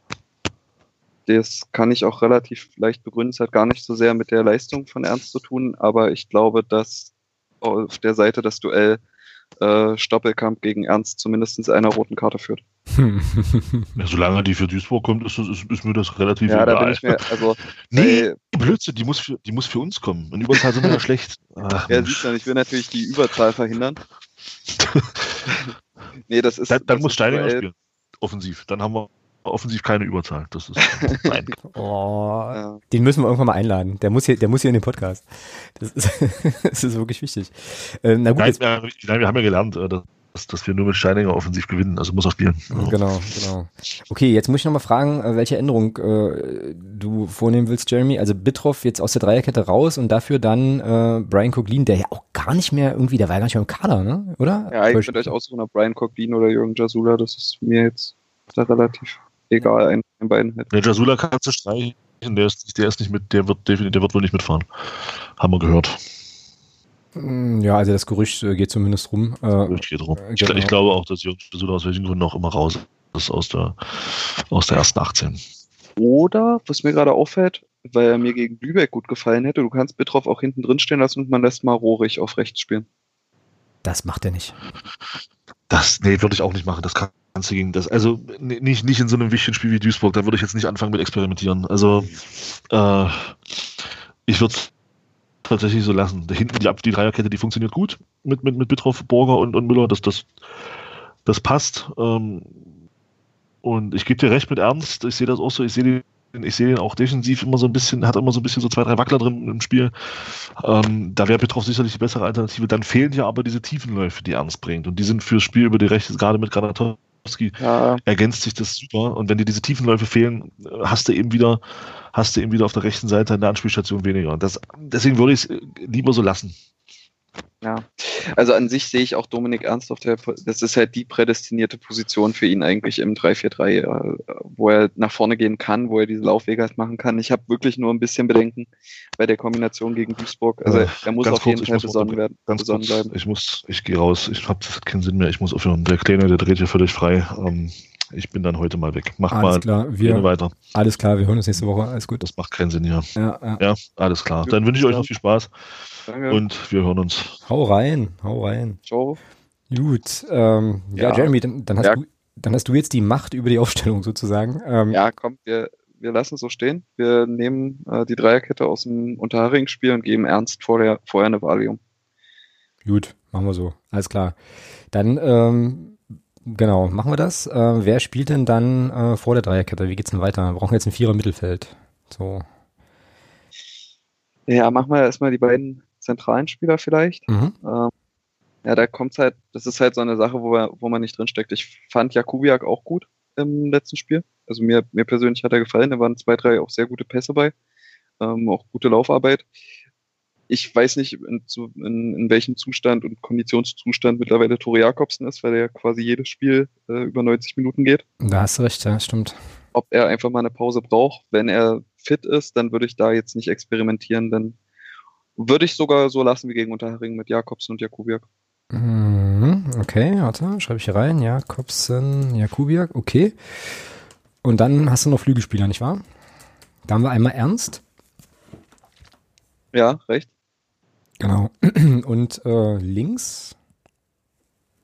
Ja, links ähm, ist halt die Frage, auch bei, also an sich wäre das eine normale Woche, würde ich sagen, spiel einfach mit der Aufstellung aus dem Unterhaching-Spiel. Es ist halt jetzt alles so eine, so eine Konditionsfrage. Genau. Vielleicht rotiert man auf der linken Seite einfach mal einen Bellbell rein. Mhm. Ähm, und dann ist halt die Frage, ob man Granatowski oder Obermeier runternimmt, weil Steininger haben wir ja gelernt, braucht man zum Sieg. Hm, so sieht es nämlich aus. Ähm, ja, und ich glaube, Granat ja, ist halt auch, ja, ist wirklich schwierig, ist tatsächlich schwierig, weil ich würde auch sagen, Granatowski kannst du jetzt eigentlich nicht rausnehmen, gerade. Also so. Ähm, dann eher Obermeier. Und ähm, das würde also bedeuten, wen, wen spielen wir denn für Obermeier? Ach so, klar, Steininger müssen wir ja hier noch reinbasteln ähm, irgendwo. Das heißt, also wir machen äh, Bell links, Ernst rechts. Ähm, ja, dann muss Obermeier runter und Steininger drauf, wenn ich hier richtig sehe. Ähm, Granatowski auf die andere Seite und vorne im, tja, vorne im Sturm. Beckos, der seine spezielle Geschichte auch mit Duisburg hat, äh, mal wieder von Beginn an, oder äh, Sané, der jetzt in zwei, äh, zwei Buden in drei, drei Spielen gemacht hat. Gibt es eigentlich wenig Argumente, ihn runterzunehmen, ja? Auch. Ja, ich würde jetzt einen Mittelstürmer, der einen Lauf hat, würde ich nicht runternehmen. Er hat ja auch, das ist ein bisschen untergegangen, aber Sané hat ja auch noch das Tor von Bertram vorbereitet. Hm, das ist, die Spitze kam auch von Sané. Genau, genau. Also der, der Kerl hat Selbstbewusstsein, der hat ja auch ursprünglich, habe ich jetzt irgendwo gelesen, sollte ja äh, Granatowski den Elfmeter schießen gegen Saarbrücken, mhm, wo ja Sané äh, also Granatowski war eingeteilt, Sané hat sich den, den Ball geschnappt und hat besprochen, dass er sich gut fühlt. Also der scheint momentan ganz gut oben auf zu sein. Auch der, der Torabschluss war ja super äh, da aus dem Rückraum. Also ich würde den drin lassen. Aktuell ja. war er dabei ist. Aber ähm, ich finde erstens, dass ein Christian Beck wieder spielen sollte und zweitens kann man den auch mal eher als in der 86. Minute einwechseln. Ja, bin ich, bin ich auch bei dir, bin ich definitiv auch bei dir, ja. Ja, aber wer weiß, ne? Also äh, da gab's ja dann auch die Geschichte mit dem Kapitänsamt äh, so und ähm, auch, also ich meine, der hat ja auch äh, gewaltig einen mitbekommen von Mario Kalnick da in diesem, in diesem Interview und steckt man jetzt insgesamt nicht so richtig drin, aber so eine richtig glückliche, so einen richtig glücklichen Eindruck macht er jetzt eigentlich schon seit ein paar Wochen irgendwie auch nicht mehr. So, ähm, ich würde mir das auch total wünschen, ne, dass der äh, jetzt, also äh, früher äh, eingewechselt wird, einfach mehr Spielzeit kriegt und so. Ähm, aber wer weiß, wer weiß, was da gerade irgendwie abgeht. So, ähm, da steckt man ja, ja, irgendwie auch nicht so richtig drin. Ja. Auf einen Spieler würde ich gerne mal noch anspielen, wo ich jetzt noch gerade am Überlegen bin, Sören Bertram. Ja. Der jetzt schon zwei Tore geschossen hat in weniger als 90 Minuten Einsatzzeit 2021. Jetzt halt die Frage, ob er diese Statistik mit Steininger ist ja eher Spaß, auch wenn er ein solides Spiel gemacht hat gegen ähm, Unterhaching. Mhm. Bin ich auch am überlegen, ob man nicht doch vielleicht einen Sören Bertram reinnimmt. Kann der links spielen für Belbel? Nee, nee, nee, weil das ist so, das ist ja quasi ein linker so, Außenverteidiger. Nee, Quatsch, Quatsch, nicht Belbel, Blödsinn, ja, nee, Quatsch, das ist ja, wir sind ja im Mittelfeld. Genau. Also dann Steininger. Für Steininger oder Granatowski bringen. Oh, ey, Granatowski, naja, vielleicht äh, speist sich mein Granatowski-Fanboy-Tum auch einfach aus dem Umstand, dass ich den einfach unglaublich gerne Fußball spielen sehe. Aus Belastungssteuerungsgründen äh, könnte man aber natürlich auch ein gutes Argument für Bertram haben. Ne? Also er hat getroffen, so. Ähm, warum ihn nicht von Beginn bringen? Er steht im Saft äh, und dann hast du halt für, also dann setzt er ihm Granatowski auf die Bank und bringst ihn halt nochmal, äh, ja, irgendwie so als Energizer rein. Könnte ich auch. Ja, so, hm? ja sehe ich ähnlich. Könnte ich auch gut mitleben hier. Dann ähm, lass uns das mal machen. Lass uns das einfach mal machen. Ähm, tja, und Bertram, ne, das ist natürlich jetzt so ein Ding, also wo du sagst, ähm, ähm, in, in 91 Minuten irgendwie zwei Tore gemacht. Da, da gibt es jetzt Menschen auf der Geschäftsstelle oder eine Person auf der Geschäftsstelle, die sagen wird, naja, äh, liegt an meiner Ansage. Ja. Ähm, glaube ich natürlich nicht, weil ich glaube, Bertram, also ich kenne ihn nicht persönlich äh, so, aber ich habe bei Sören Bertram immer so ein bisschen den Eindruck, dass es ein Spieler ist, der eigentlich eher ähm, naja, ich sage jetzt mal so, wie ich es im Kopf habe, also viel Zuwendung braucht, äh, das Vertrauen braucht ähm, und da eher so eine positive Bestärkung und ich glaube, das ist eher, also völlig ins Blaue, ja, aber ich glaube, das ist eher nicht jemand, den du kriegst mit äh, renn schneller, hier kommt die Peitsche, so irgendwie. Ähm, aber naja, das ist eben spekulativ. Aber hier kommen, dann lass uns den doch, äh, dann lass uns den doch ähm, von Beginn an reinnehmen und ähm, ja, also auch als kleine, vielleicht als kleine Belohnung fürs, äh, fürs Tor. Ich finde übrigens auch, man kann einen guten, äh, ein gutes Argument auch für Belbel machen, der ja nun, wie gesagt, seine Einsatzzeiten auch bekommen hat, peu à peu und äh, dann vielleicht jetzt auch von Beginn an eben spielt. Ja? Also könnte ich mir gut vorstellen, hätte ich auch überhaupt gar keine Bauchschmerzen mit. So, ähm, das passt. Wie geht's denn aus? Ähm, zu Belbel würde ich aber noch was sagen. Gerne. Wo mir auffällt, was, dass Thomas Hossmann ihn da jetzt etwas anders einsetzt. Also Thomas Hossmann hat ja argumentiert, dass Belbel früher bereits ähm, ein, oder früher Stürmer war. Und ich muss sagen, dass Stefan Krämer da eine Sache ganz gut erkannt hatte. Belbel ist so ein Spielertyp, der das Spielfeld vor sich braucht. Also der viel, viel Rasen vor sich braucht, um die langen Wege gehen zu können. Mhm. Deswegen er auch letzte Saison uns allen eigentlich als Linksverteidiger ganz gut gefallen hat. Und jetzt wurde er zum Beispiel auch im Spiel gegen Unterhaching ähm, eingewechselt auf dem linken Flügel, mhm. aber auf dem offensiven linken Flügel, während ein Obermeier trotzdem etwas defensiver stehen sollte. Oder stand, besser gesagt. Und ich finde, dass Belbel dort nicht so seine Stärken einbringen kann. Also ich hoffe, dass wenn Belbel spielt, er nicht als linker Außenstürmer, sondern wirklich als linker Flügelverteidiger spielt. Mhm. Ja.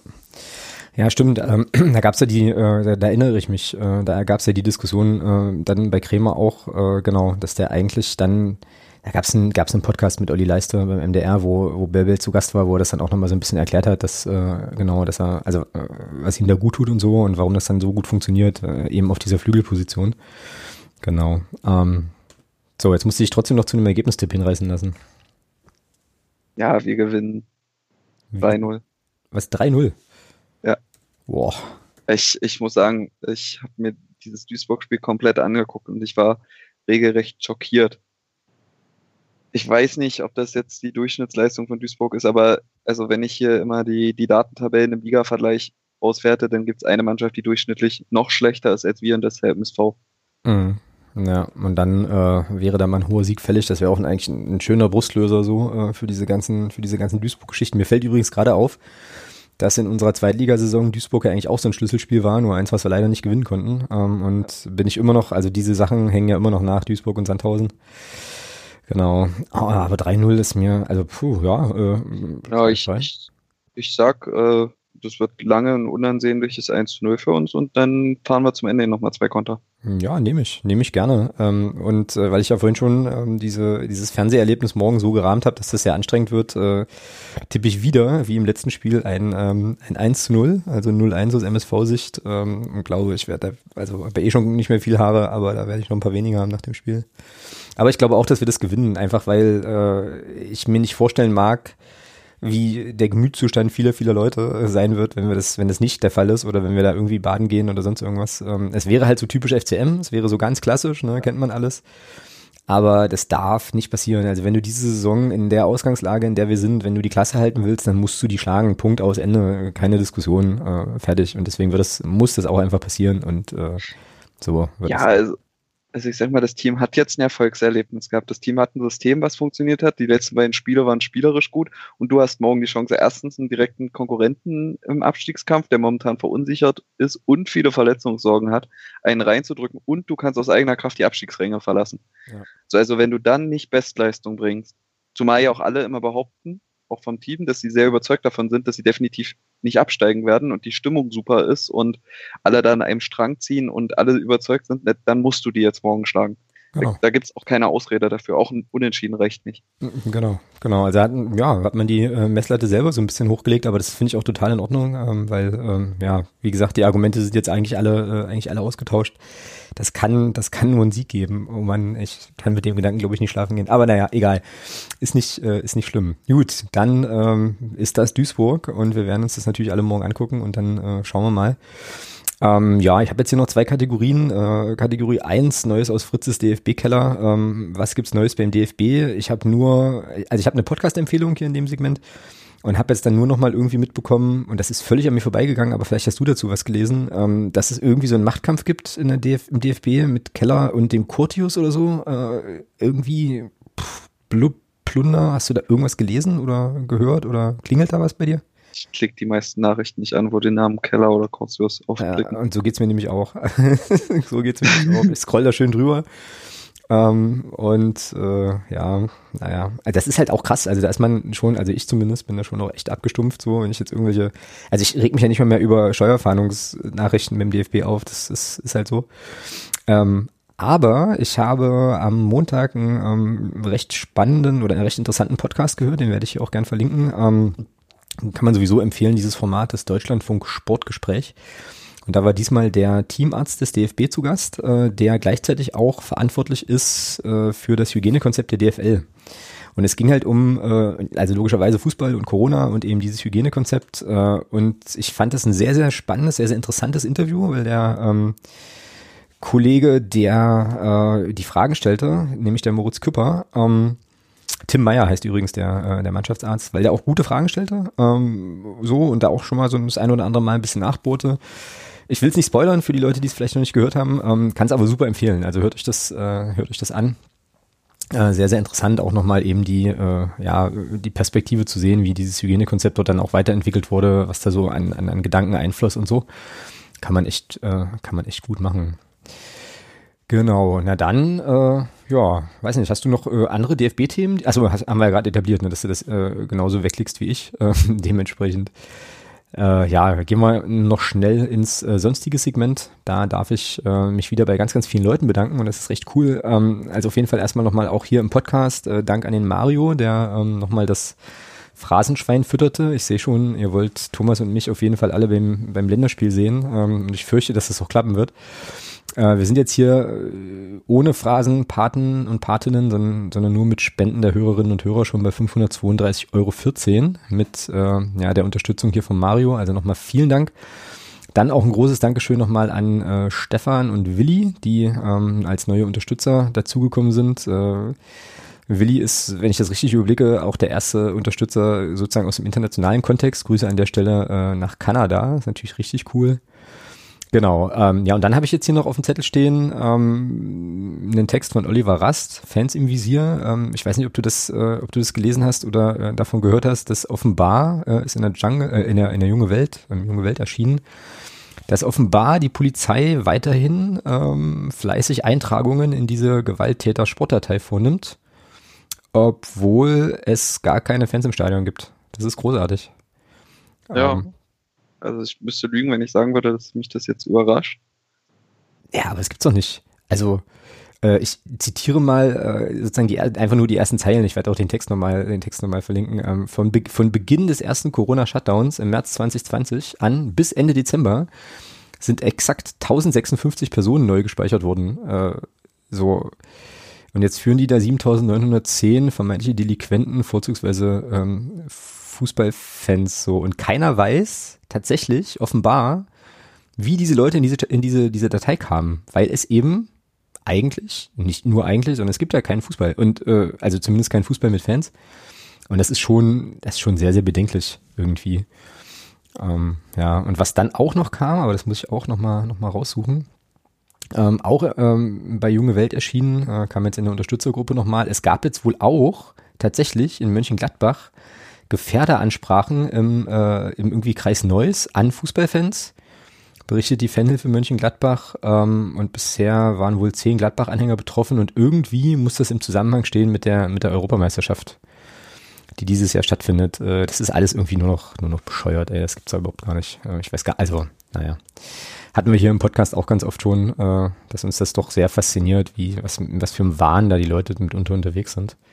Ja, na, vielleicht für die außenstehenden Leute, die jetzt von der Datei noch nichts gehört haben. Ja, genau. Ähm, ist halt ganz klar noch zu erwähnen, dass in, der, in dieser Datei Gewalttäter Sport ähm, stecken noch ganz andere Leute drin, als der Name eigentlich suggeriert. Also man kann in dieser Datei landen, selbst wenn man einfach nur mal am falschen Ort war und zur Personalienfeststellung gebeten wurde oder ein Platzverweis ausgesprochen wurde. Auch das kann zur Aufnahme in die Datei Gewalttäter Sport führen und diese Datei ist halt nicht ersichtlich. Also äh, man kann zwar anfragen, ob man in dieser Datei aufgenommen wurde, aber es gibt keine offizielle Liste, ähm, nach welchen Maßstäben genau diese, diese Namen erhoben werden, ob diese wieder gelöscht werden oder ähnliches.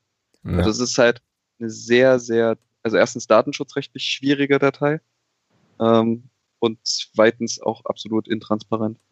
Ja, und äh, also genau, und dann landen da tausend Leute drin äh, im letzten Jahr. Äh, äh, genau, und die Frage wäre eben wirklich, warum eigentlich, ach so, genau, und ich glaube, was man vielleicht auch noch erwähnen muss, ist, ähm, wenn ich das richtig weiß, kriegt man es auch gar nicht mit, so, dass man da drin steht. Also, es sei denn, man ähm, will dann irgendwann mal das Land verlassen, wenn man in Urlaub fliegen will und so. Ich meine, gut, geht jetzt eh alles gerade nicht gut, aber äh, dann kann es eben schon mal passieren, dass man da ein paar Fragen mehr beantworten muss, weil man dann feststellt, okay, man ist wohl in dieser, in dieser, ähm, ja, in diesem Register irgendwie äh, mit unterwegs. Ja, das ist schon, ja, ist schon übel. Und ähm, da bin ich sowieso auch also mega gespannt, wenn dann irgendwann mal wieder Fans ins Stadion dürfen und so. Ähm, was aus diesen ganzen Maßnahmen, die jetzt, äh, naja, die jetzt so angeschoben wurden, was uns da im Fußballkontext alles erhalten bleibt. Ne? Ich habe jetzt irgendwo, ähm, ist jetzt schon ein bisschen was her, aber äh, irgendwo auch gelesen, dass irgendwie in der Bundesliga jetzt schon so Videosysteme wohl in Erprobung sind äh, oder irgendwie so Systeme, die dann halt so die Bewegungsdaten von Leuten im Stadion aufzeichnen können und dann auch analysieren können, ob da Leute eine Maske aufhaben oder nicht. Und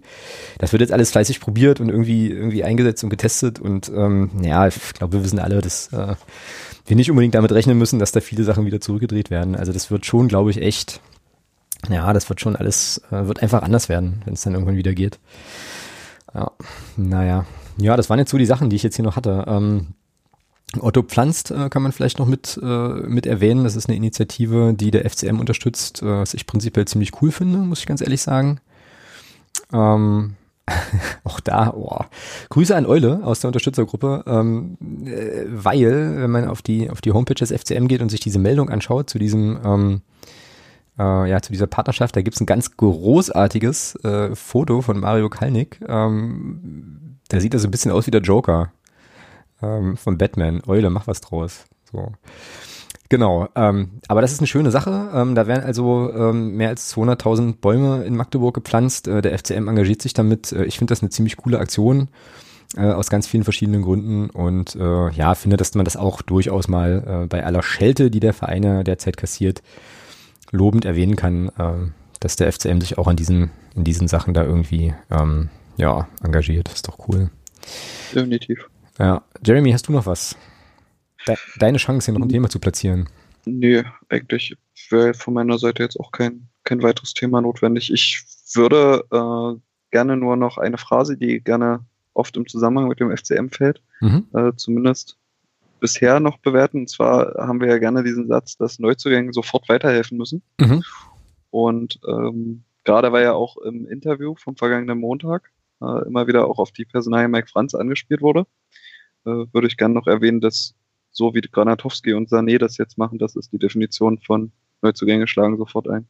Genau. Oder helfen sofort weiter. Genau, genau. Und an der Stelle, ähm, auch bei aller Kritik, äh, finde ich, sollte auch nicht untergehen, dass das jetzt sozusagen die ersten, ähm, also es dann mit Barisch Attik äh, die ersten Verpflichtungen jetzt auch von Ottmar Schork waren.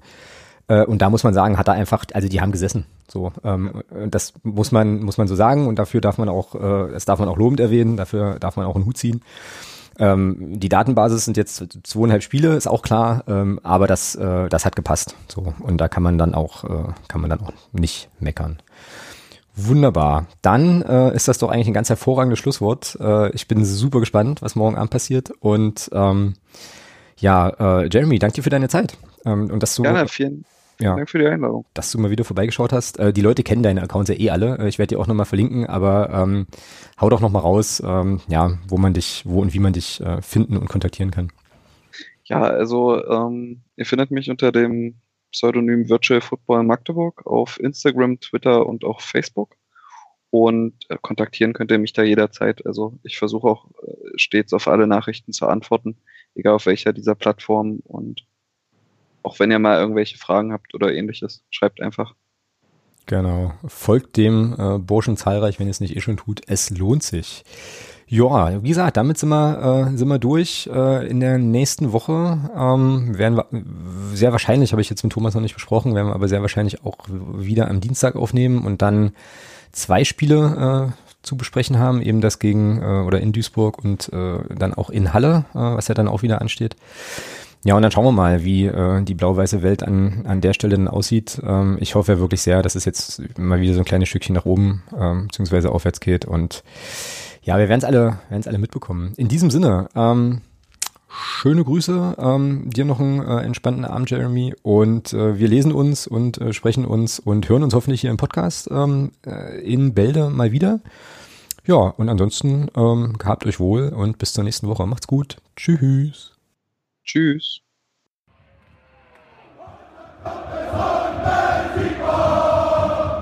Niemand kann